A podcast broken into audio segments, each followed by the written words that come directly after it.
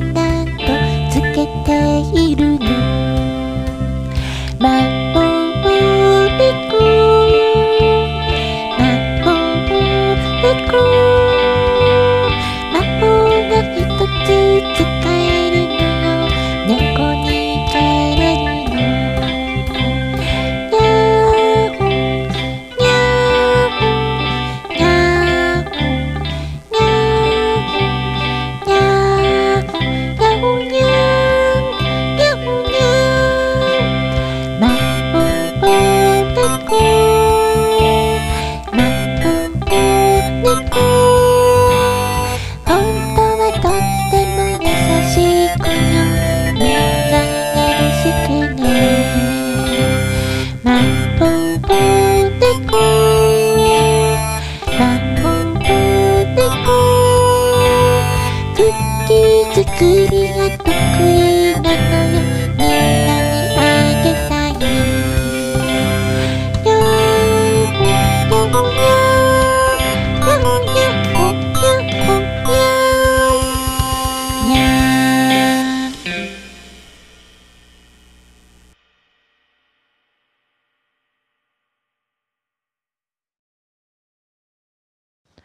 この絵本が気になる方は Amazon Kindle の電子書籍で販売中ですのでぜひ絵も合わせて楽しんでみてくださいね。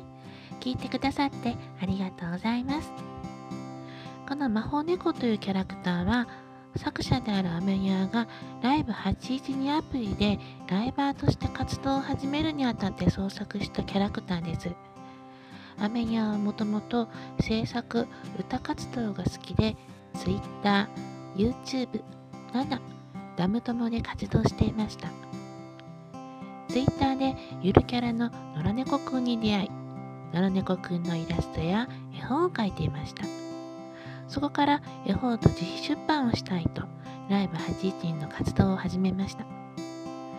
そして、魔法猫が生まれました。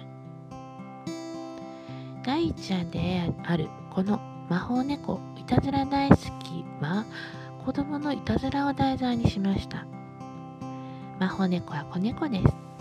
実は野良猫でお家もなく家族もいません。でも周りの方に助けられながら明るく楽しく過ごしています。いたずらをしている気はもともとなかったんです。魔法が嬉しくって楽しくって試したくって。でもだんだんと悪い顔になってついにお友達のパンタくん、くまおくんまで巻き込みました。子供のいたずらは最初に自覚ないものが多いんです。でも叱られたり自分で悪いことと自覚しないと増長する子供も多いです。悪いことと知りつつする時点でアウトですね。知らなくても内容によってはもちろんアウトです。自分が楽しいからと他の方に迷惑をかけてはいけませんね。パンタくんのお母さんのパミさんは野良パンダでした。なので、いつも魔法猫に親身にしています。基本優しいのです。が、優しい人を怒らせてはいけません。反撃半端ないです。あ、人間の話じゃないので、虐待とか考えないでくださいね。あくまでも目に豆をと言われてもおかしくないという感じの叱り方です。はい、ちなみに、魔法パンダとは言っても目の周りを塗ろうと狙ってるとも限らないので危ないとかいうのもなしでお願いします。お願いします。お願いします。はい。絵本から削除削除しましたが実はこのシーンもう1ページありましてパンミさんが魔法猫をもう捕まえる際に魔法猫を上から押しつぶすパンダクラッシュという技を繰り広げている絵も描いていました。でもさすがにこれは、と自粛しました。はい、なしです。はい。叱られて怖くて謝った魔法猫でしたが、実はこの時点では子供たちは反省、謝罪はするものの、大体反発心を持ってます。しぶしぶ謝ってるんです。でも私はこの形だけでもまず謝り反省を促すということがとても大事だと思ってます私は長年幼稚園や保育園で働いてきました日に何度も喧嘩があり子どもたちの話を聞いてお互いの気持ちを伝え合い次に同じようなことがあったらどうしたらいいか話をしてきました。そして形だけになる子供も中にはいましたが謝り合って収容してきました。あ片方に火がない時もあります。はい。その時は片方だけ謝ります。はい。そこはちゃんとあの話をしてねあのお互いに分かるようにして片方だけ謝らせています。はい。で形だけに意味がないっていう方もねやっぱ中にはいるんです。はい、でもねあのね大人の方ですけどね、はい、そうかもしれないっていう時もねあのあるんですよ。あるんですけどでもね大体ねあの後々にねそうではないっていうことがね分かります。人間関係がクラスっていうね団体の中で継続するし毎日顔を合わせる場合はね特にそうなんですね。あの大人だとねまあちょっとスルーとかねいろいろな技もできるんですけどね子供たちはねなかなかそこまではね難しくってえーとですね嫌なことをされたでも謝ったっていう場合と謝らなかったっていう場合ではぱり後々の関係がねやっぱりね違うものなんですね。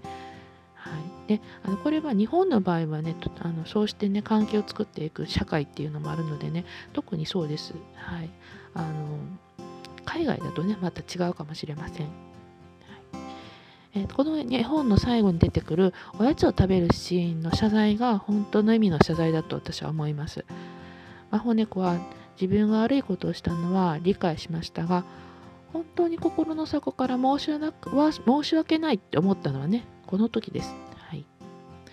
いたずらをした自分をね、許してくれて、そばにいてくれて、自分の頑張りを認めて褒めてくれる友達っていうのは本当に嬉しいですよね。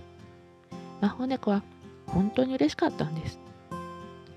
認められることの少ない子でした。明るくて素直な子ですので、そんなにひねくれたりはしてませんでしたが、周りの友達の大切さがね、身に染みました。そしてこれからこの話以後魔法猫の世界はどんどん変わっていきます。この話をきっかけに自分の力を知り周りの方の話をしっかり聞いて頼ることも思います。そしてどんどん素敵なことを引き寄せていきます。魔法猫の絵本は内容は子供向けに書いたものでそれを大前提にしてるんですしてるんですけれども実は大人まで伝えたいことをね内包して書いています。今回の話には大人が子どものいたずらについてどう考え向き合うべきかそして子どもの心情を知ることをベースにしていますが実は、えー、以後の魔法猫の絵本で展開されていく引き寄せの法則の話のベースでもあります。明るく楽しく生きることそして自分の力を知ること他者と話をし頼ること素直に受け取ることこれはベースです。そして引き寄せたイメージを固め自ら動くことこれを2巻目魔法猫は実行します。引き寄せの法則について知りたい方はいろいろ一般書籍で出ているのでよければ探してみてくださいね。えー、アメニャの魔法猫の話は Amazon Kindle 電子書籍にて。この魔法猫いたずら大好きと2巻目魔法猫お店を開く。3巻目魔法猫みんなありがとう。4巻目魔法猫としまにゃん発売中です。で絵本の絵の中にいろいろとねあの仕込みをしてあの大人が見ていろいろツッコミどころの、ね、あるね楽しいお話にしているのであのもしよかったらね絵の方も楽しんでみてください。はい今回初めてねこうやってね録音させていただきましたドキドキしてますがはい聞いてくださってありがとうございます。